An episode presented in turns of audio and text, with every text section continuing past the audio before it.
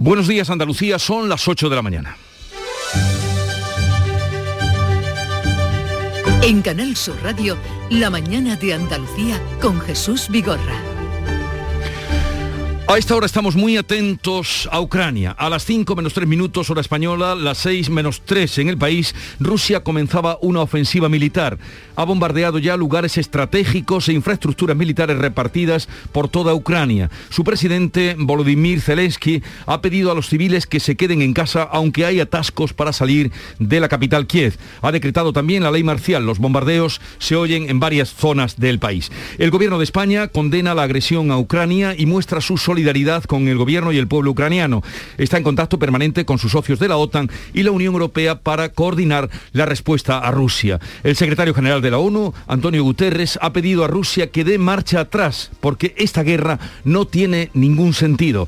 Los líderes de la Unión Europea se reúnen esta tarde de urgencia para dar una respuesta a la amenaza de Rusia. El ministro de Exteriores español, José Manuel Álvarez, ha llamado al embajador ruso en España para transmitirle el rechazo a las acciones de Moscú y ha recomendado a los más de 300 españoles que residen en Ucrania que abandonen el país de forma urgente. Entre esos españoles debe estar un andaluz con el que vamos a intentar hablar dentro de unos momentos. Ahora les ampliamos la información. La mañana de Andalucía. Social Energy. La revolución solar ha llegado a Andalucía para ofrecerte la información del tiempo.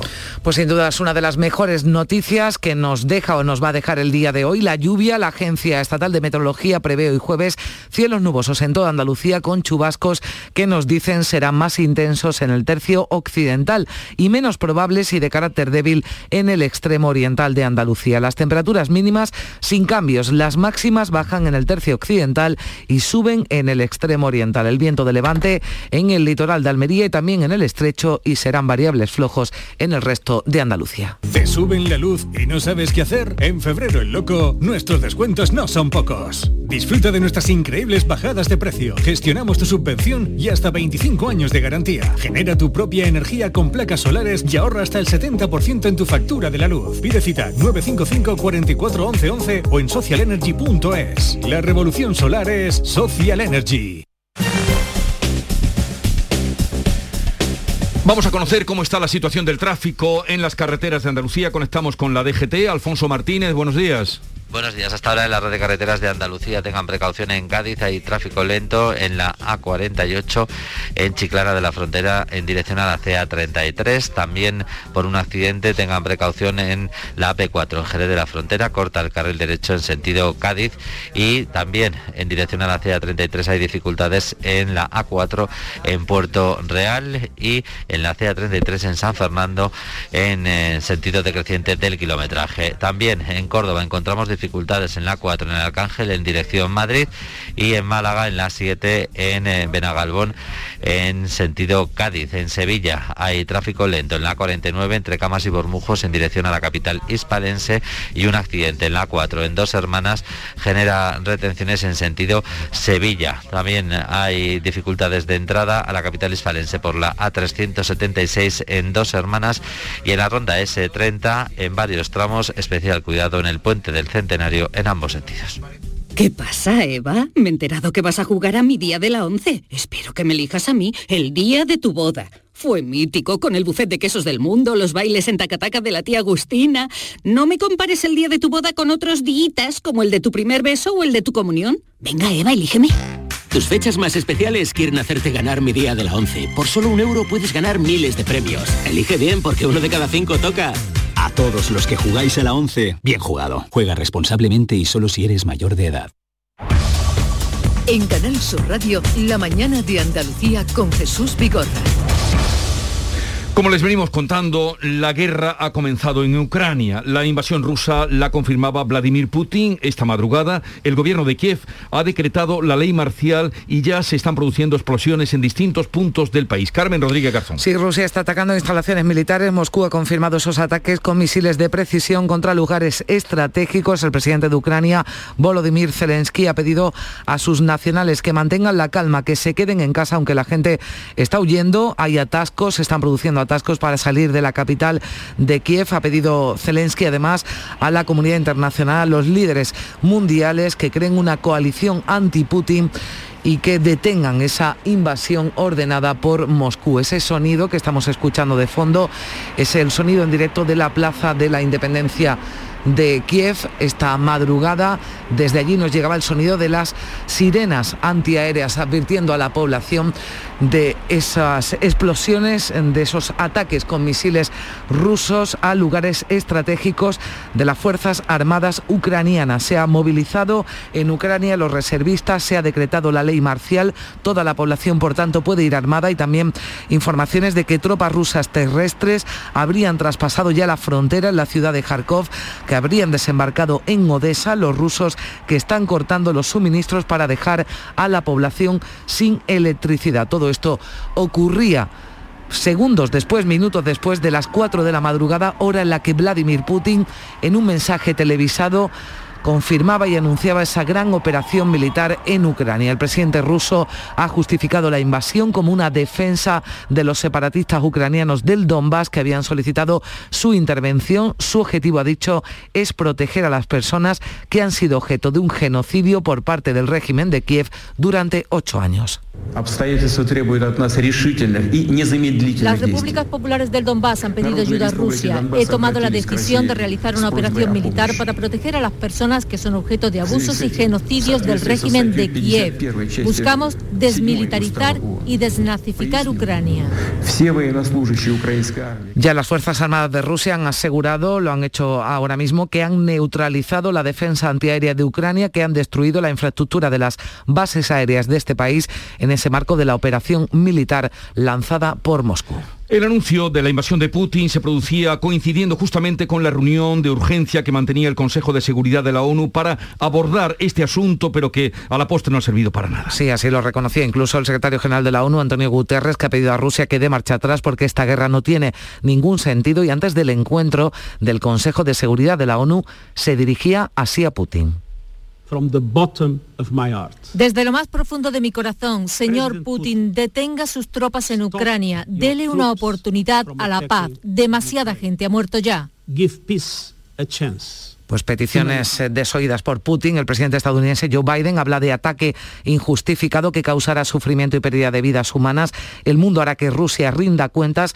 Ha prometido Biden que se va a reunir con sus homólogos del G7 en la mañana de este jueves y va a anunciar las consecuencias adicionales que Estados Unidos y los socios impondrán a Rusia. También los líderes de la Unión Europea se van a reunir esta tarde de urgencia para dar respuesta a la amenaza de Rusia. También hay cita en el seno de la OTAN y mensaje del presidente del gobierno de hace tan solo unos minutos en la red social Twitter. El gobierno de España condena la agresión a Ucrania y muestra su solidaridad con el gobierno y el pueblo ucraniano. Está en contacto permanente, dice Sánchez, con sus socios de la OTAN y la Unión Europea para coordinar la respuesta a Rusia. Y ayer por la tarde, el ministro de Exteriores, José Manuel Álvarez, anunciaba que había llamado al embajador ruso en España para transmitirle el rechazo a las acciones de Moscú. Recomendaba además a los más de 300 españoles que residen en Ucrania que abandonaran el país de forma urgente y a las fuerzas políticas españolas les pedía unidad y consenso. Estamos ante el que muy posiblemente sea el mayor despliegue militar desde la Segunda Guerra Mundial. Y es una amenaza que no concierne solo a Ucrania. Nos concierne a todos, porque lo que nos estamos jugando es la seguridad de todo el continente y por supuesto también la de España. La bolsa de todo el mundo están sufriendo graves pérdidas y la bolsa de Moscú ha cerrado, ha suspendido todas las operaciones. Pues si caen las bolsas, las criptomonedas, sube el petróleo y el valor del oro.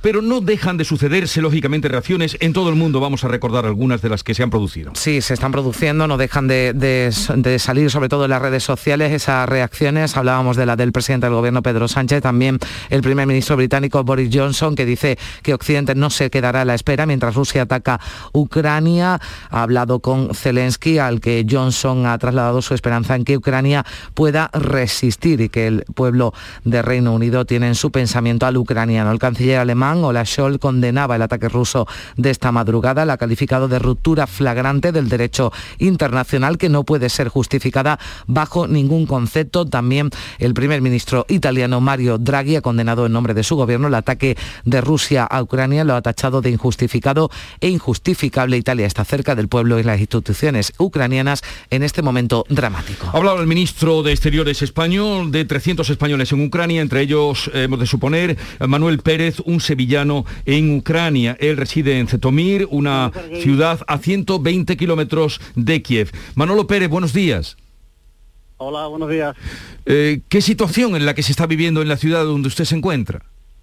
Bueno, nosotros vivimos en una ciudad que se llama Yetomir, eh, estábamos a 120 kilómetros eh, de Kiev en dirección a Polonia y bueno, nosotros esta noche sí hemos, hemos escuchado, no sé si eran antiaéreos o no sé, pero eran ruidos lógicamente de, de guerra. Entonces, bueno, sabemos por las noticias, aunque las comunicaciones aquí cada vez son peores, tanto la telefónica como el internet, eh, sabemos que bueno que es lo que están llegando las noticias, se han atacado varios puntos simultáneos de la del país y, y bueno pues pues el comienzo de, de una de una guerra. Nosotros somos una, una familia del Camino Neocatecumenal, somos misioneros aquí, llevamos aquí ocho años anunciando a, a Jesucristo y, y bueno con mucho dolor estamos preparando las maletas para por lo menos alejarnos del centro de, del país eh, en dirección a la frontera de Hungría, donde hay otras familias misioneras que nos acogerán y un poco esperaremos allí acontecimientos si cruzamos o no cruzamos hacia la Unión Europea, no sabemos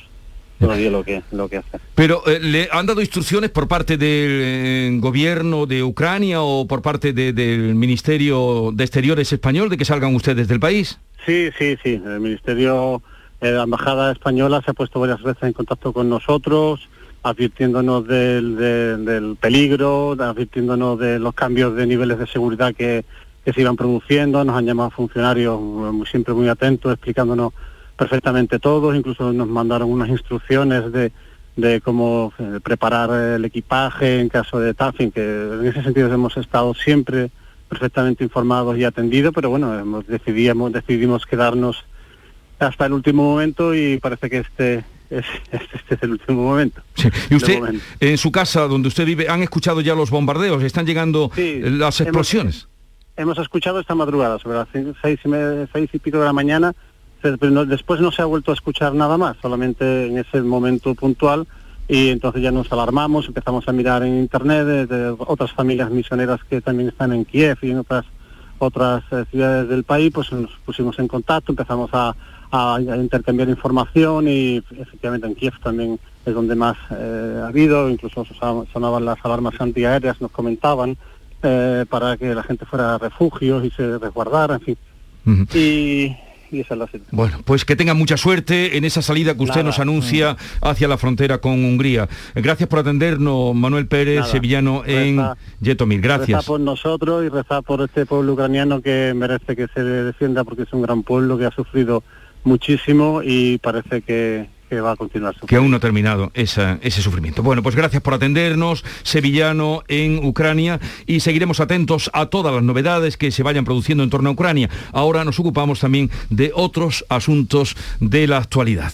Pablo Casado no dimite de momento, como les venimos también contando, pacta con los varones permanecer como presidente del PP hasta el Congreso Extraordinario de primeros de abril.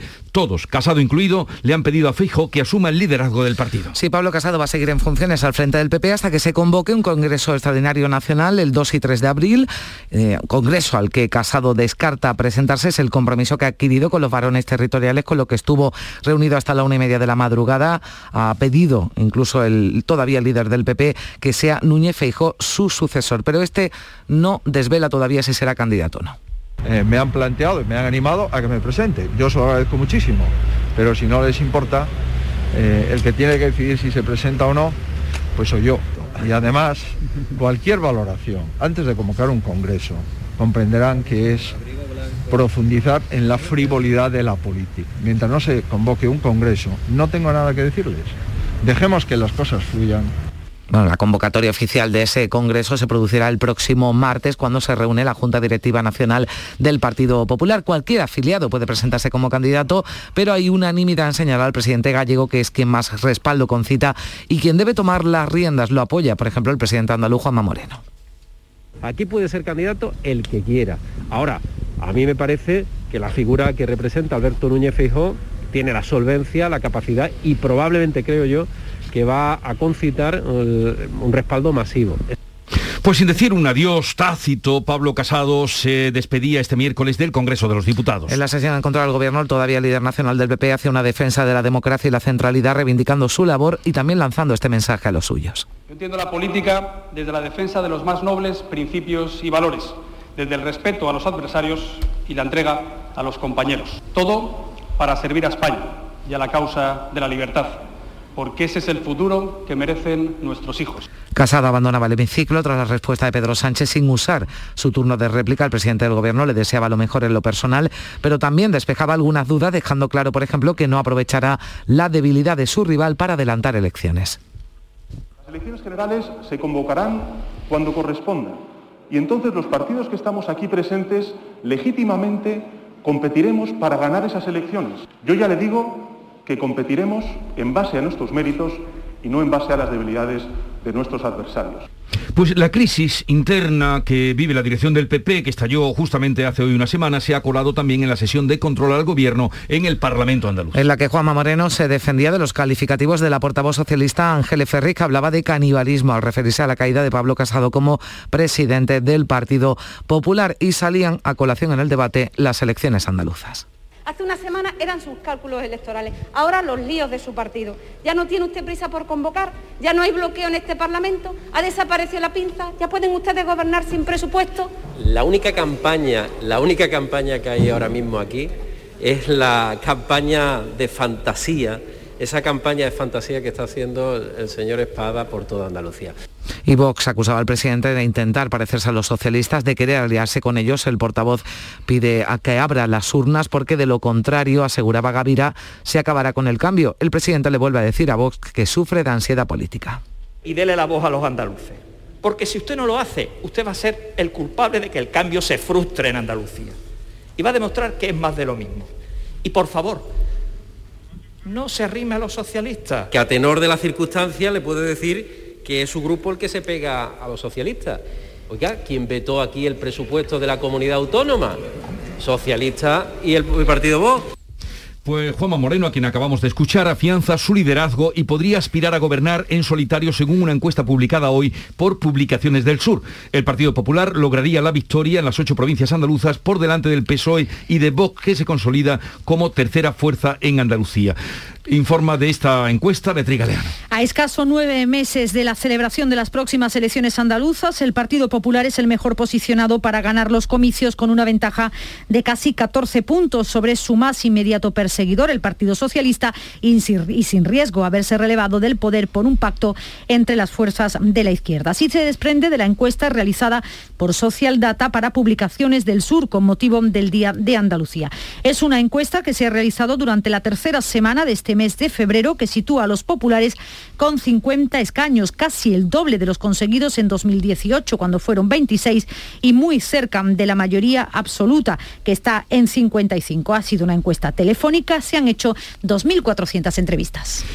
Pues eh, volvemos a otro asunto, la pandemia, su evolución, porque Andalucía baja por primera vez del millar de hospitalizados en esta sexta ola. La tasa de incidencia se sitúa en 405 casos por cada 100.000 habitantes. Los contagios en la última jornada han sido 3.219, casi 1.500 más que el día anterior y se han registrado 14 muertes, 21 menos que el martes. En el conjunto del país hubo este miércoles 301 fallecidos y casi 34.000 nuevos positivos. La tasa de incidencia acumulada en España ha bajado 58 puntos y se queda en 676 casos por cada 100.000 habitantes.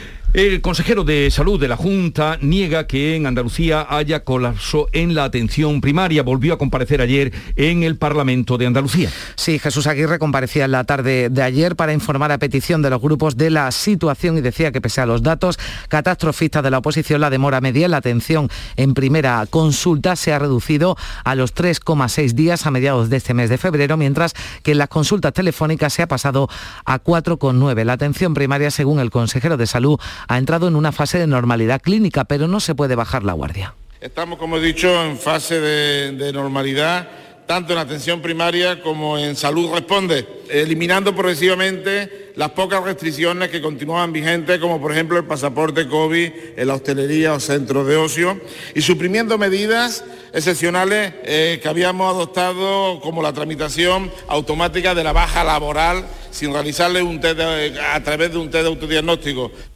Pues enseguida hablamos de tristes consecuencias de dos incendios, pero también ahora introducimos una noticia de un desalojo en una residencia de sí, estudiantes. Un desalojado en una residencia de estudiantes en Camas, en Sevilla, precisamente porque se ha producido un incendio en una habitación. Así está informando el servicio de emergencias 112. Afortunadamente no se han producido heridos y los estudiantes ya han regresado al inmueble una vez que los bomberos han finalizado su intervención. Residencia de estudiantes en Camas, en Sevilla, desalojada por ese incendio en una habitación, pero como decimos, la mejor noticia, no ha habido daños personales. No es así el caso de otros dos incendios, porque dos personas han fallecido en las últimas horas en sendos incendios ocurridos en Huelva y en Palma del Río, en Córdoba. En Huelva ha muerto el decano emérito del Colegio de Abogados, Juan José Domínguez. Sonia Vela. Tenía 90 años, nació en Utrera, en Sevilla, pero su dilatada trayectoria profesional se ha desarrollado en Huelva, donde fue decano del Colegio de Abogados y además un hombre muy vinculado también a la ciudad. Estuvo ligado al Recreativo de Huelva, fue hermano mayor de la Hermandad de Estudiantes, recibió la medalla de Huelva y tiene una calle en la capital con su nombre. La capilla ardiente se instala hoy en la sede del Colegio de Abogados, que en señal de luto va a permanecer cerrada hasta el próximo martes. Mañana a las 12 del mediodía tendrá lugar el funeral en la iglesia de San Sebastián. El actual decano del Colegio de Abogados, Fernando Vergel, ha descrito así de emocionado a Juan José Domínguez. Juan José Domínguez es único, irrepetible. ha habido genios de la pintura, ha habido genios de la arquitectura, pero genios de la abogacía, ninguno, nada más que él. Era único. El fuego se declaraba la pasada tarde en el interior del piso en el que vivía Juan José Domínguez, en la sexta planta de un bloque de los más altos de la ciudad, una torre de 16 plantas en pleno centro. El portero trató de entrar en la vivienda, pero no lo consiguió y tuvo que ser derivado al hospital con heridas y una crisis nerviosa. Se desconocen por el momento las causas que originaron el fuego. Y otro hombre de avanzada edad, 86 años, ha fallecido también en un incendio que se declaraba en una casa, en su casa de la localidad cordobesa de Palma del Río, José Antonio Luque. Concretamente en la barriada de Calonge, en Palma, ocurrió sobre las 2 de la tarde. Su mujer, también de avanzada edad, tuvo que ser atendida por los servicios sanitarios, aunque se encuentra fuera de peligro. El inmueble situado en la plaza de este núcleo diseminado, pues ha sufrido graves daños por el incendio cuyas causas se investigan. Y una mujer resultó herida grave ayer también cuando quemaba a Ramón de Olivo entre Pozo Blanco y Ovejo. Una ráfaga de viento incendió su ropa durante un incendio que se produjo sobre las 3 de la tarde en una finca conocida como La Caraleja. Aunque su hijo la auxilió rápidamente, no pudo evitar que sufriera quemaduras graves y hubo de ser en helicóptero al Hospital Virgen del Rocío de Sevilla. Primeras restricciones de agua debido a la sequía. No sabemos si hoy llegarán las lluvias, pero las restricciones sí. Cuatro municipios de la comarca norte de Málaga han prohibido usar el agua de la red de abastecimiento para cualquier cosa que no sea el consumo humano. Málaga, María Ibáñez pues son los ayuntamientos de Alameda, Fuente de Piedra, Humilladero y Mollina. Estos son municipios son los más afectados por ese déficit hídrico de la zona norte de la provincia. Todos se abastecen de un mismo acuífero. De momento aplicarán medidas preventivas, como nos ha explicado el alcalde de Fuente de Piedra, Ciro No se puede llenar piscina con agua de la red de abastecimiento, que no se puede poner huertos con la red de agua de abastecimiento, que no se puede baldear calles ni se pueden fregar o, limpiar coches en la vía pública. Lo hacemos extensivo también a todas esas tomas ilegales. Todos sabemos que al final existen. Los municipios van a consensuar además el incremento de la tasa del agua un 25% a los habitantes que superen los 75 metros cúbicos de consumo al trimestre. Las restricciones al suministro podrían llegar antes del verano de persistir este déficit hídrico. Pues no sabemos si llegarán las lluvias que nos anuncian para hoy, que tanto deseamos, pero lo que sí parece es que va a haber movimiento de visitantes en este puente, puente del Día de Andalucía. Juan Marín, vicepresidente de la Junta de Andalucía, consejero de Turismo, buenos días. Muy buenos días. ¿Qué datos tiene usted? Parece ser que este puente está muy solicitada, Andalucía y, el, sector turístico. Sí, afortunadamente seguimos estando eh, de moda y bueno, creo que va a ser un puente, como están indicando ya los datos, también un puente tremendamente positivo para el sector, especialmente eh, en lo que se refiere al alojamiento y a la restauración y confiamos en que esta siga siendo la tendencia de todo lo que va a ser esta primavera y que realmente, bueno, pues cuando tengamos aquí ya nuestra Semana Santa, nuestra fiesta y nuestro verano, sin lugar a dudas, Andalucía se convierta una vez más dentro del sector turístico en ese líder indiscutible que, que es ahora mismo y que viene consolidándose ¿no? Eh, año tras año. Buenas perspectivas pues para este puente. Ayer, eh, señor vicepresidente, le vimos con los arroceros, precisamente el día en el que eh, una caravana de agricultores se manifestaban en Granada. También hay otra manifestación de protesta prevista para mañana de los agricultores. ¿Qué nos puede usted decir en este sentido o qué se está haciendo desde la Junta de Andalucía? Bueno, desde la Junta de Andalucía estamos con ello desde el principio en muchos asuntos, especialmente en un momento como este, eh, donde la sequía eh, se está convirtiendo en ese verdadero dolor de cabeza para todos, para los sectores agrícolas pues muchísimo más, y eh, están demandando un decreto de sequía para, entre otras cosas, poder acoger un a los trabajadores del sector agrario, y ahí la Consejería de Empleo, de mi compañera Rocío Blanco, pues ya se ha puesto en marcha por si finalmente el gobierno de España no atiende ese decreto de sequía que están exigiendo y necesitando los agricultores andaluces, pues que también esas ayudas puedan llegar directamente desde la Junta de Andalucía. No vamos a dejar solo a los agricultores en ningún momento y esa, igual que la PAC, es una reivindicación justa donde precisamente el campo andaluz va a perder más de 100 millones de euros al año por ese reparto injusto que vuelve a hacer el gobierno de España de, estos planes de, de agrarios comunes independientemente de otras cuestiones que afectan evidentemente al sector desde hace ya bastante tiempo. Así que la manifestación, las concentraciones que van a tener lugar mañana, pues están no solamente justificadas, son necesarias porque a la agricultura se la ha maltratado durante años y ya está bien, ¿no? Yo creo que tienen todo el derecho del mundo y lógicamente yo seré una de las personas que también les acompañe en el día de mañana en esa manifestación, en esa concentración en Sevilla. Eh, sí, señor Marín, ¿qué tal? Buenos días. Eh, mm, estábamos hablando hace un momento de una encuesta que publica eh, Publicaciones del Sur, que da una victoria holgada al Partido Popular y viendo que la encuesta a su formación la sitúa en el quinto lugar, pasaría de 21 a un solo escaño, le digo lo que dice la, la encuesta, que le sitúa a usted como el segundo líder mejor valorado en Andalucía. No sé si he tenido oportunidad de verla, pero me gustaría que me diera su opinión sobre esto. Bueno, no, no la he visto, pero no dice nada nuevo. ¿no? Yo creo que las encuestas son estados de opinión. Aquí en Andalucía no estamos en elecciones. No sé cuándo se ha hecho. Igual se ha hecho la justo la semana después de las elecciones en Castilla y León y lógicamente pues las sensaciones de, los ciudadanos son unas u otras. Pero más allá de eso, yo creo que la única encuesta real es cuando llegue el día de las elecciones. Castilla y León parece ser que el Partido Popular iba a ganar por mayoría absoluta, fíjese en el día de San Metido, ¿no? Así que como usted comprenderá, yo no me yo no me ocupo de ni me preocupo de, este tipo pero sí le preguntaba por esa bueno por esa valoración no un 4 con 4 que le da esta encuesta. Lo digo porque sí parece que los ciudadanos reconocen no el trabajo del gobierno de ciudadanos en el gobierno. Supongo que sí pero también permítame que le diga una cosa. Hace siete años que sigo siendo el, el segundo líder mejor valorado de Andalucía.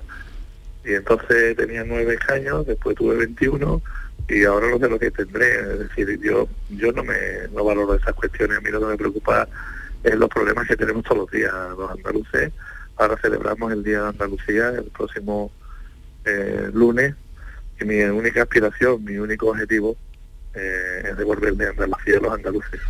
Creo que ese tiene que ser el trabajo que tenemos que hacer los políticos y que no sean los partidos políticos. Los que decidan por los andaluces como está ocurriendo desgraciadamente porque Andalucía no es una sucursal de Madrid ni yo pretendo eh, que ninguna fuerza política ni la mía ni ninguna se conviertan realmente en los poseedores de la bandera de Andalucía. La bandera de los andaluces tenemos que devolvérsela a ella con políticas que le permitan tener oportunidades generar actividad económica que nos convirtamos en lo que ahora mismo es Andalucía con este gobierno de Juanma y mío o del PP y de Ciudadanos de Andalucía, donde somos el motor económico de España, donde crecemos nuestro Producto Interior Bruto por encima de la media nacional. Este año la previsión es un 5,5% de crecimiento. Somos líderes en autónomos, en empresas, en inversiones, 34.500 millones de euros en exportaciones, año récord histórico, y 3.191.000 andaluces afiliados a la Seguridad Social.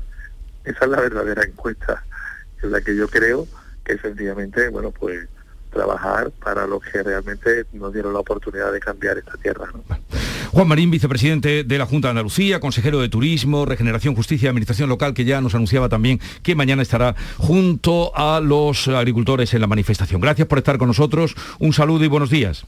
Muy buenos días, un placer. Los Reyes van a presidir este jueves en La Palma el acto en el que se homenajeará a los habitantes de esta isla canaria tan castigada por el volcán. Homenaje por su ejemplaridad ante la situación vivida por la erupción durante 85 días del Cumbre Vieja. Habrá varios ministros, también presidentes autonómicos como Juanma Moreno. El homenaje se ha fijado para la víspera de la conferencia de presidentes en la que Sánchez y los máximos responsables de la comunidad van a abordar cuestiones como la evolución de la pandemia o el estado de ejecución de los fondos europeos. Llegamos así a las ocho y media de la mañana. Sigue la radio, ahora la información local. En la mañana de Andalucía de Canal Sur Radio, las noticias de Sevilla. Con Pilar González. Hola, buenos días. Un incendio en una residencia de estudiantes en Camas ha obligado a desalojar el edificio esta noche. El fuego ha comenzado en una habitación, no hay heridos y los estudiantes ya han regresado. Es la última hora de este día en el que hay retenciones en las carreteras. En la entrada a Sevilla por la A49 de 4 kilómetros, uno por el patrocinio, dos por la autovía de Utrera, uno por la de Coria y uno por la de Mairena. Un accidente en la S30, kilómetro 4, a la altura de la Negrilla, sentido Cádiz, provoca hasta ahora dos kilómetros de retenciones. En el Centenario hay dos kilómetros en la subida en sentido Cádiz. También hay dos en el nudo de la Gota de Leche, sentido Ronda Urbana Norte, donde el tráfico es intenso. Intenso también en la entrada a la ciudad por el Alamillo, Avenida Juan Pablo II, Avenida de Andalucía, también por la Avenida de la Paz y en la Ronda de Capuchinos, sentido Menéndez Pelayo a la altura de María Auxiliadora. En cuanto al tiempo, se anuncian chubascos más probables en la sierra y durante la primera mitad del día. El viento variable. La máxima prevista es hoy de 24 grados en Écija y 23 en Lebrija, Morón y Sevilla. A esta hora 13 grados en la capital. En Canal Sur Radio, las noticias de Sevilla. Automóviles Berrocar, más de mil coches de todas las marcas y modelos. La mejor garantía del mercado. Inmejorable financiación. Sin sorpresas de última hora y con total transparencia para que la compra de tu nuevo coche sea una decisión inteligente. 50 concesionarios Berrocar y más de 700 talleres concertados en territorio nacional. Entrega a domicilio totalmente gratis. GrupoBerrocar.com Las noticias de Sevilla. Canal Sur Radio. El Ayuntamiento de Sevilla celebra a las 9 y media de la mañana un pleno extraordinario para tratar la aprobación inicial de la modificación del PGU necesaria para acometer el proyecto de la antigua fábrica de tabaco Saltadi en Los Remedios, que está en desuso desde hace 14 años. Las obras para levantar allí un hotel y un centro cultural podrían comenzar el próximo año, según los cálculos del alcalde Antonio Muñoz. Yo espero que a final de año podamos tener la aprobación definitiva y por tanto durante el año 2023 puedan empezar las obras en Altadi. Ese sería el, el, deseo y el objetivo con el que estamos trabajando los servicios del ayuntamiento con la propiedad actual. También hay pleno hoy en la Diputación de Sevilla. El Grupo Popular va a proponer que se constituya una mesa entre las administraciones implicadas en la financiación de la S40. La diputada María Eugenia Moreno entiende que el Gobierno Central ha renunciado ya a la construcción de los túneles para atravesar el río. Entre todas las administraciones públicas, Gobierno, Ayuntamiento, Junta de Andalucía, así como los empresarios y afectados por la misma. Son muchas las voces que últimamente estamos escuchando ante esta decisión que ha tomado el Gobierno de España de eh, paralizar eh, estos túneles. El Pleno de la Diputación también mostrará su apoyo a los trabajadores de la fábrica de Santa Bárbara de Alcalá de Guadaira. Este jueves hay una nueva reunión en Madrid con el Comité Intercentros de la empresa. El presidente del comité, Carlos III, teme que la dirección comunique unos planes que pasan por el cierre definitivo de la fábrica de Alcalá de Guadaira. La empresa nos ha transmitido su firme intención de en 2023 llevarse toda la producción. Así que eso es lo que nos tememos, que la empresa nos diga el jueves que siga en su línea de, desmantelar Sevilla poquito a poco y llevárselo todo a, la fábrica de Trubia. La incidencia de COVID sigue bajando, está en 312 casos por cada 100.000 habitantes, aunque los contagios se han duplicado en el último día, son 707. Hay dos personas fallecidas. Iberfurgo el alquiler de furgonetas con una nueva y variada flota de vehículos industriales en Sevilla les ofrece la información deportiva. Nuria Gaciño, buenos días. Buenos días. Sevilla y Betis lucharán hoy por meterse en los octavos de final de la Liga Europa. Ambos parten con ventaja. Con un 3 a 1 el Sevilla visita al Dinamo de Zagreb y con el 2 a 3 logrado en Rusia el Betis recibe a las 9 al Zenit. En el Sevilla no estará Marcial, pero sí Ocampos y Cundé, que se pierden el derby por sanción. En el caso del francés se va a recurrir la decisión de competición que ha desestimado las alegaciones presentadas para que le fuera retirada la roja que Cundé vio ante el español. En el Betis seguramente veremos hoy en el 11 a Juanmi, que por sanción no estará en el derby. ¡Guau! ¡Vaya furgoneta! La he alquilado en Iberfurgo. Está súper nueva. No parece de alquiler. Ya, en Iberfurgo disponen de una flota en perfecto estado y te ofrecen presupuestos a medida. En Iberfurgo somos expertos en alquiler de furgonetas de carga, pasajeros y carrozados. Visítanos en iberfurgo.com o en Sevilla en el Polígono Industrial Parsi. Y en la agenda del día notamos que el alcalde de la ciudad va a presentar el cartel de las fiestas de la primavera de este año. A esta hora tenemos 10 grados en Cazalla, 12 en Isla Mayor, 11 en Araal 13 grados en Sevilla.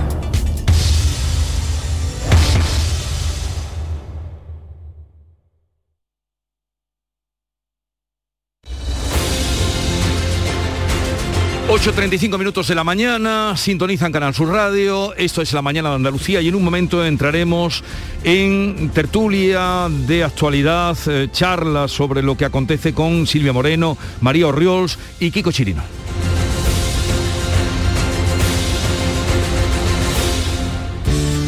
Buenos días. En el sorteo del cupón diario celebrado ayer, el número premiado ha sido 10.657 10657. Asimismo, el número de serie correspondiente a la paga, premiado con 3.000 euros al mes durante 25 años, ha sido 15015. Hoy, como cada día, hay un vendedor muy cerca de ti repartiendo ilusión. Disfruta del día y recuerda, con los sorteos de la 11, la ilusión se cumple. La vida es como un libro y cada capítulo es una nueva oportunidad de empezar de cero y vivir algo que nunca hubieras imaginado. Sea cual sea tu próximo capítulo, lo importante es que lo hagas realidad. Porque dentro de una vida y muchas vidas, ahora en Cofidis te ofrecemos un nuevo préstamo personal de hasta 60.000 euros. Entra en cofidis.es y cuenta con nosotros. ¿Te suben la luz y no sabes qué hacer? En febrero el loco, nuestros descuentos no son pocos. Disfruta de nuestras increíbles bajadas de precio. Gestionamos tu subvención y hasta 25 años de garantía. Genera tu propia energía con placas solares y ahorra hasta el 70% en tu factura de la luz. Pide cita 955 44 11 11 o en socialenergy.es. La revolución solar es Social Energy. En cofidis.es puedes solicitar cómodamente hasta 60.000 euros. 100% online y sin cambiar de banco. Cofidis, cuenta con nosotros. Buenos días. En los tres sorteos del triplex de la 11 de ayer, los números premiados han sido 757, 757, 822, 822 y 947, 947. No olvides que comprando Lotería de la 11 colaboras con una gran labor social. Pídele el triplex de la 11 a tu vendedor, también en puntos de venta autorizados o en juegos11.es. En la 11 nos mueve tu ilusión. Que tengas un gran día. Información, cercanía, diversión. Así es la tarde de Canal Sur Radio con Mariló Maldonado. Tu programa de radio de las tardes en Andalucía. Con toda la actualidad y las historias que más te interesan. La tarde de Canal Sur Radio con Mariló Maldonado. De lunes a viernes desde las 3 de la tarde. Quédate en Canal Sur Radio. La radio de Andalucía.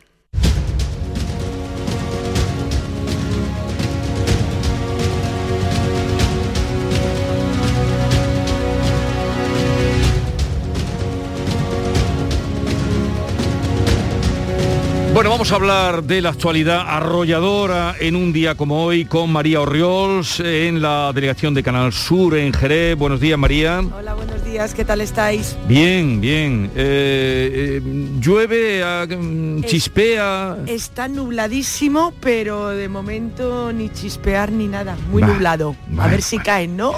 Sí, sí, sí. Por cada día esta mañana caía algo, chispeaba al menos. La lluvia es posible. Silvia Moreno en los estudios de Canal Sur Radio, en la Cartuja Sevilla, del diario El Mundo. Buenos días, Silvia. Muy buenos días. Mm, A la espera también aquí, a la ¿no? espera, yo he venido con mi paraguas muy ilusionada a ver si me caía una tromba, pero bueno, unas poquitas de gotitas a ver si esto se intensifica. Y también está con nosotros eh, desde Granada, eh, Kiko Chirino, su director del Ideal de Granada. Buenos días, Kiko. ¿Qué tal? Buenos días. Bien, lo primero, ¿os ha sorprendido que hace unas horas, a las 5 menos algo, unos minutos antes de las 5, Putin haya consumado lo que se venía anunciando, eh, la invasión sobre Ucrania?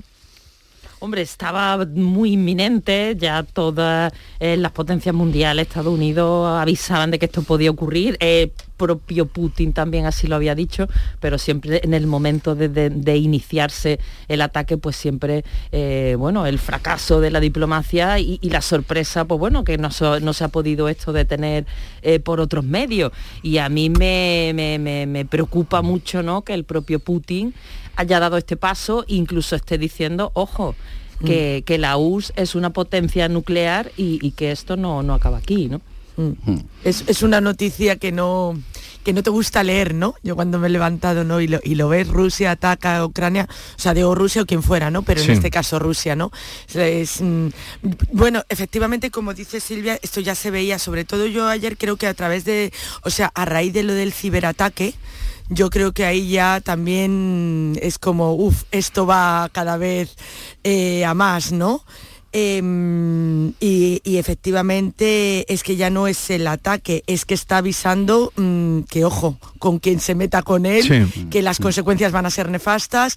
A mí me da bastante miedo, se me pone un poco la piel de gallina, la verdad. Mm, da, miedo, María, porque por el desconocimiento. Exactamente. Y no, por el desconocimiento mío, que en este caso, o nuestro, en este caso puede ser el estado natural sobre, sobre Ucrania, sino por el desconocimiento que las potencias y los gobiernos occidentales tienen sobre Ucrania y sobre lo que puedan suceder. No sabemos esta guerra, esta guerra, esta agresión y esta agresión de, por parte de Rusia hasta dónde va a llegar. Y cuando decimos hasta dónde es físicamente hasta dónde, porque no sabemos hasta dónde hasta qué frontera va a querer extender en Rusia Putin. No sabemos y es desconocimiento también de eh, qué podemos hacer, porque hasta ahora las medidas que se han anunciado de presión y chantaje a Rusia eh, son insignificantes y, las verdaderas medidas nos dolerían a nosotros tanto o más como, como a Rusia. Y por último, yo lo que me ha sorprendido en todo, más o más sorprendido, me llama la atención en, todo, en todas estas semanas atrás, cómo hemos edulcorado y hemos dicho que en el caso de llegar a este escenario y de haber una guerra sería una guerra híbrida, decíamos. Y es verdad que ha habido, como mencionaba María y Silvia, esos ataques cibernéticos y que los puede hacer eh, Rusia, pero que lo que están lanzando y las imágenes que hemos visto esta mañana, lo que lanzan no son algoritmos, son misiles y están destruyendo eh, instalaciones y, probablemente vidas en Ucrania. Bueno, justamente eh, cuando se ha producido el ataque estaba reunido el Consejo de Seguridad de la ONU y el propio secretario general Antonio Guterres había pedido, bueno, lo vamos a escuchar, que se evitara la guerra. Desde lo más profundo de mi corazón, señor Putin, detenga sus tropas en Ucrania, dele una oportunidad a la paz. Demasiada gente ha muerto ya.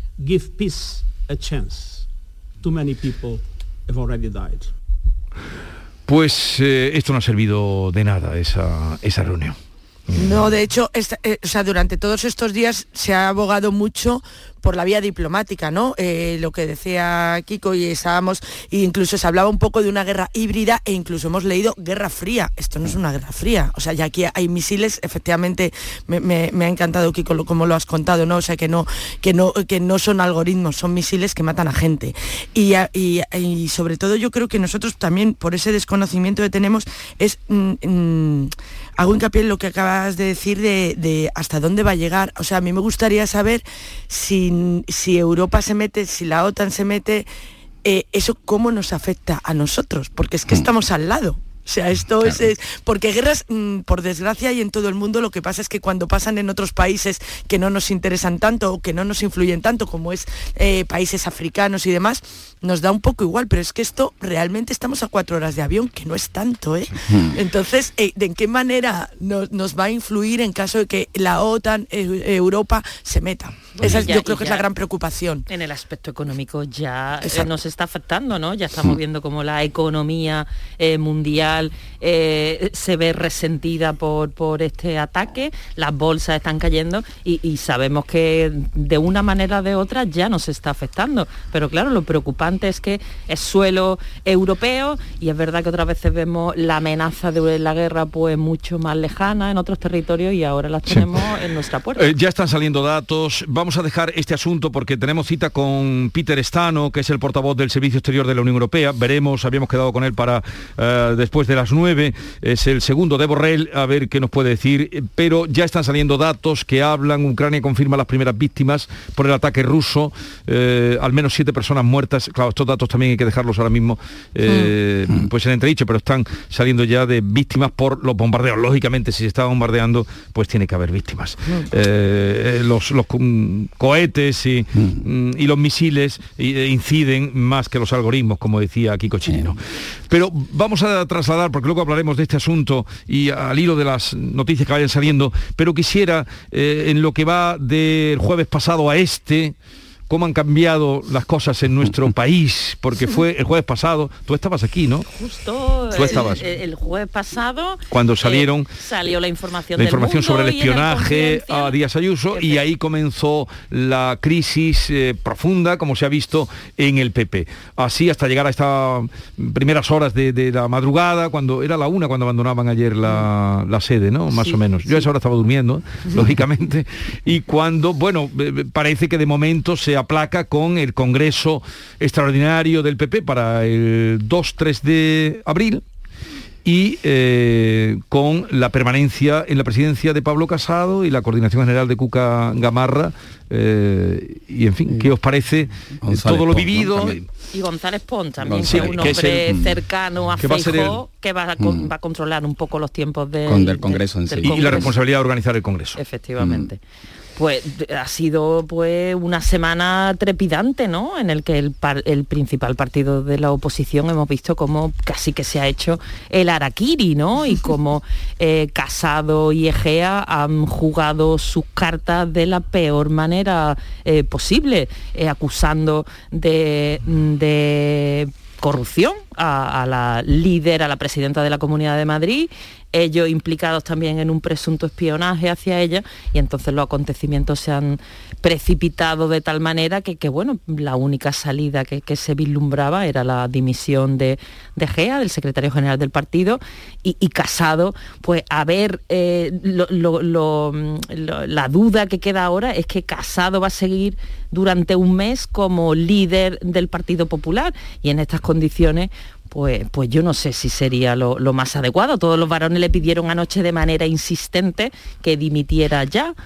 pero él considera que, que no, que tiene que permanecer ahí hasta que se celebre Entonces, el más que Congreso como líder, como presidente. Presidente. En funciones. o Sí, presidente. porque líder Le- líder tiene otra connotación. tiene otra connotación, Lo que pasa es que efectivamente. él, él busca una... él- es que yo que me enternecen y al final siempre me dispongo y me, y me dan simpatía a los perdedores, eh, me hace que tener cierta simpatía ahora por Pablo Casado, esa despedida de ayer con, con esos tres diputados únicos que ni siquiera al unísono, sino uno tras otro salían a acompañarle como plañideras, textual lo de plañideras, algunos de ellos llorándole también, ¿no?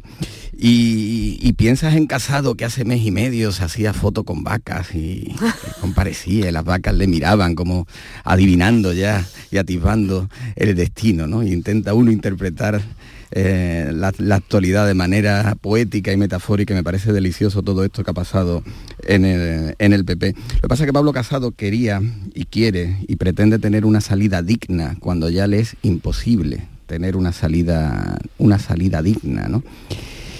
Y, y decía una de las crónicas, ¿no? Que él le comentaba a sus allegados y a sus afines, pero ¿por qué me tengo que ir si yo no he hecho nada? Dice, Pablo, esa es la verdad. es que Esa no frase- nada. Y, no, es que y no le nada, respondía, Pablo. y a esa frase le respondía, está fuera de la realidad. Los que le Pero están- ¿quién- ¿Y quién le dijo eso? Estos son lo que No vienen lo las sabemos. crónicas que ocurrió en esa reunión de anoche que salieron. Pero esa frase simple ¿Qué he lo dice todo. Sí, sí. No he hecho nada, si es que no has hecho nada, Pablo. si es que no has hecho nada. en doble sentido, ¿no? No ha hecho nada en ningún, ningún momento. A mí, a mí no me gustaría que se perdiera de vista, porque ahora con todo este Rufián dijo salseo, que me hizo mucha gracia con todo este salseo, em, ¿por qué surge este tema? ¿no? O sea, porque efectivamente ahí hay un tema del hermano de Ayuso, de unos contratos, no sé qué tal. Y, mm, eso no, no habría que perderlo de vista porque efectivamente todavía no se ha demostrado, todo es presunto y demás, pero no huele muy bien, la verdad. No, creo yo que hay algo, algo habrá, lo tendrán que demostrar también, ¿no? Y efectivamente este pobre no ha hecho nada y entiendo que te enternezcan, porque es que también en la entrevista Gea en, en el objetivo, es que vamos, nada, nada no parecía el mismo que está en el Congreso, ¿eh? O sea, pobrecillo que no tiene ni coche, un coche con 500.000 kilómetros, pero por favor que se compre uno. O sea, es que daba pena hasta eso, ¿sabes? un, poco el intento de blanqueo de su... De blanqueo de su imagen, de, que era como un Doberman, claro, porque él ha ejercido el poder en el PP de una manera implacable. Exactamente. ha arrollado con, con, todo lo que ha podido, acordado de, del cese de Cayetana Álvarez de Toledo, mm. los enfrentamientos que ha habido con las organizaciones territoriales del PP. En Andalucía también hubo mucho roce y algo más que roce y entonces pues claro en esa entrevista pues intenta un poco blanquear blanquear su imagen. Sí sí daba esta pena mm. efectivamente. Sí, sí, te lo imaginas también tocando el piano, ¿no? sí, sí, vamos, era una cosa y le han disparado, le han disparado al pianista en este caso. Pero eh, alguien ayer, eh, eh, sí, sí, adelante, Kiko. No, no, yo creo que siempre entre la chapuza y la conspiración siempre tiendo a posicionarme con la chapuza, pero creo que en esto, en esto ha habido un poco de todo, de conspiración y de chapuza. Creo que, que el objetivo inicial era efectivamente Teodoro García Gea, mm. el objetivo de esta mm, conspiración orquestada, conspiración orquestada, ojo, donde han estado todos los varones desde el principio. Mm, algunos lo han exteriorizado más, otros lo han hecho mm. público y otros han jugado un papel con un tacticismo muy elegante, pero desde el principio han estado todos los varones influyentes. Mm, era GEA el objetivo. Lo que pasa que en esa eh, chapuza, eh, en, en esa chapuza, en la reacción que se produce y en esa rueda de prensa inusitada que hace Teodoro García Gea, eh, Pablo Casado liga su futuro a Teodoro García Gea liga su futuro porque esa rueda de prensa no puede ser improvisada y tiene que estar planificada y pactada cada una de las palabras que se dijeron. Después se comete la torpeza, que no iba a ser Pablo, sino Teodoro, el que va a la entrevista famosa en, la, radio, y, ahí hace un, disparate, un cúmulo de disparates tras otro, ¿no? Entonces ya liga su futuro y tienen que caer, tienen que caer, que caer los dos, ¿no? Mm, claro, y, el PP se enfrenta a una serie de contradicciones en estos momentos, que también esto me parece eh, delicioso desde el análisis político, como mm, la izquierda tanto la izquierda opinadora como la izquierda militante se ha posicionado con Pablo Casado, mientras que la militancia se ha, se ha posicionado con Ayuso y los mm. varones han terminado eligiendo a Feijó. Esas contradicciones son tremendas y es lo que, sobre lo que tendría que reflexionar el PP de aquí a, principios de abril. Bueno, también otra cosa que dicen Feijó, pero que puede ser cualquiera, es que yo ya mm, después de todos los acontecimientos que llevamos dos semanas eh, un poco alteradas y demás, es que lo mismo se presenta a otra persona también, ¿no? Bueno, poder se puede presentar, pero, ahora mismo quien concita el máximo apoyo. Pero, no perdamos esa, esa, ¿Y, creéis que con esta situación, la salida ayer en la soledad de Pablo Casado del Congreso, eh, la convocatoria, que será el próximo martes, del Congreso eh, extraordinario, eh, lo que hemos hablado, ¿no? La, coordinación general de Cucagamarra, la responsabilidad de organizar el Congreso de Esteban González Pons. ¿Con esto creéis que se aplacará y que hasta que llegue el Congreso se aplacará eh, la crisis? Yo tengo muchas dudas porque un mes entero por delante hasta que llegue el Congreso eh, con la cabeza visible todavía de Pablo Casado, yo dudo mucho que esto se aplaque y eh, los adversarios políticos del PP obviamente esto lo van a utilizar y cuando en el Congreso de los Diputados el PP interpele a Pedro Sánchez, a cualquier ministro, esto va a salir de manera recurrente y esto va a generar dentro del partido pues, el lógico malestar y la incomodidad por esta situación. En esta crisis también queda muy tocada la figura de, de Díaz Ayuso. Ya ha habido un pulso, ha habido un enfrentamiento entre Ayuso y la dirección del partido aparentemente lo ha ganado ella, pero su figura queda muy tocada. Ah, en la reunión de ayer, por ejemplo, no estuvo, no Ella se no la convocó y, y estaban todos los líderes, los llamados varones, que es también una terminología que como tal no está, pero que se, se utiliza, y ella no estaba. Ella no está por como ella no es la presidenta del. PP madrileño, pues entonces orgánicamente no le corresponde estar ahí, que es precisamente lo que ella viene demandando desde hace meses, que Ujú. se convoque un congreso en Madrid y ella poder presentarse y ser la líder del partido, aparte de la presidenta de la comunidad. Lo que, pasa es que eh, Díaz Ayuso, Ayuso, que tú, eh, Silvia, comentas que sale tocada, es verdad que eh, no sale resuelta para ella esta crisis, porque la investigación de la Fiscalía en los próximos seis meses puede mm, depararle algún sobresalto. Lo que pasa es que el liderazgo de Díaz Ayuso, que está tan extendido ahora y replicado en otras formaciones, es un liderazgo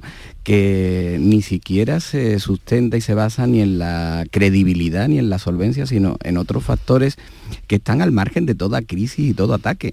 Hemos visto como en esta situación los ciudadanos eh, prefieren, o algunos ciudadanos prefieren aplaudir, arropar y seguir e idolatrar a políticos, da igual que sean supuestamente comisionistas o que tengan hermanos empresarios de- con dudosos negocios, lo que no quiere son políticos aburridos y Casado era tremendamente aburrido. Es verdad que Feijó, bueno, tampoco que tenga una impronta No, eh, no, muy divertida, pero puede tener, puede tener alguna sorna o gracia gallega que al menos le diferencia de alguien que, que tenía, que tenía una impronta que incluso la tuvo que cambiar para parecerse a Bascal y se dejó la barba y así tener alguno, algún empaque, algo de empaque más, ¿no? Entonces Ayuso creo que funciona, funciona, funciona por otros cánones, eh, no funciona por los parámetros que, que tenemos todos. Y, por eso llevó y arrastró a 3.000 militantes. Cuando dicen que, que los, los políticos lo elige la militancia, al próximo político y dirigente y presidente del PP lo va a elegir 3.000. 3.000 no sabemos si militantes, simpatizantes o movilizados que se reunieron en Génova. Lo que pasa que al PP el único congreso donde en los últimos años verdaderamente opinó, no la militancia, sino los compromisarios y verdaderamente se eligió por voto, le salió muy mal, que fue el de Casado. Claro, esa es pre- precisamente la encrucijada y el dilema que, que tiene el PP, ¿no? Casado ha sido un líder elegido por la militancia en primera, en primarias. Eso es la primera vez que ocurrió en el PP y ahora está eh, va a un congreso extraordinario en el que la voz de la militancia y, y- y- y la democracia interna dentro de un partido es muy importante también después de toda esta crisis. Eh, elegir a un nuevo líder por aclamación o porque las élites del partido así lo consideren o los varones, eso no corresponde a un, lide- a un partido, a un liderazgo de un partido en el siglo XXI. Y entonces todo ese tipo de cosas deberán cuidarlas mucho de cara al Congreso extraordinario. Sí, es que no, no- o sea, no olvidemos que aquí lo, eh, un político lo que quiere es poder. O sea, quiero decir, es, es- es a lo que quiere llegar, ¿no? Entonces por eso digo que sí, que ahora se habla de Feijóo y tal, pero que cualquiera se puede presentar y no, y no perdamos de vista esos 3.000 que están ahí aplaudiendo a Ayuso, teniendo incluso dudas de, de los negocios que hay por detrás y demás. Es decir, que, y es que esta, esta persona se muere, se, se mueve, perdón, por otros cánones que no tiene nada que ver con que la elija el partido, creo yo. Ayuso, ella ya ha dicho que su prioridad es Madrid y que ella donde está sí. en Madrid Sí, sí. y que y que ese es su, su objetivo. Por ahora. Por ahora, por eso digo, es que en- en política va todo tan rápido que hoy dicen esto, mañana no sabemos, eh, es que- mañana se presenta, se puede presentar, es que claro. Sí, es que, pero es que decía Jesús que mm, si esto va a aplacar la crisis. Eh, Jesús, la- Eh, estas medidas que se han tomado. Claro, la- la- la- los partidos, no conozco la- las crisis internas, eh, los partidos políticos las termina disipando el poder y los gobiernos. No conozco ningún partido poder. Que la oposición sea estable y no tenga voces críticas internas. Eh, si re- repasamos eh, algunos de los varones del PP más solventes en estos momentos, hace 3, 4 años eh, tenían una, no, no unos sectores críticos, sino unos sectores críticos que en la noche electoral le estaban preparando el sepelio. Y hoy son de los varones más solventes y están asentados, ¿no? Pues el que coja el timón del PP, del Partido Popular, si consigue gobernar a las primeras de cambio, habrá mm, pues pacificado el partido y se convertirá en un líder eh, solvente y carismático y si no, pues tendrá alguna alguna corriente crítica al acecho dispuesta a hacerle la hacerle la cama. Probablemente en esa posición crítica al acecho se sitúa Ayuso. No olvidemos que el que coja las riendas del PP con carácter inmediato va a tener que resolver las relaciones con Vox y ahí Feijó y Ayuso tienen posiciones contrarias. Claro, porque y ahora también en las negociaciones para constituir, para tratar de formar gobierno en Castilla y León, mmm, va Fernández Mañueco por libre, ¿a quién hace caso? Porque ahí están ya de momento patada adelante. Claro, patada adelante y, claro, tendrá que, ahora quizá puede tener más autonomía y más libertad para negociar y para alcanzar el acuerdo que él considere eh, oportuno, ¿no? O, lo mismo también hace una ronda, ¿no? Entre los varones, porque al librarse de la tutela de Casado y del que había sido hasta ahora el secretario general, pero abundando un poco en, en cómo Casado cae de manera tan, tan fulminante y tan, y tan, y tan rápida, no es solamente, evidentemente, el episodio de uh -huh. con Díaz Ayuso, del sí. espionaje y demás, eh, lo que lo, lo, precipita todo, pero eh, Casado viene perdieron las elecciones de manera estrepitosa en Cataluña. En Castilla y León no consiguieron el objetivo eh, que ellos habían marcado. Y nosotros lo dejamos ahora porque vamos a llegar a las 9 de la mañana y repasamos los últimos detalles de la guerra.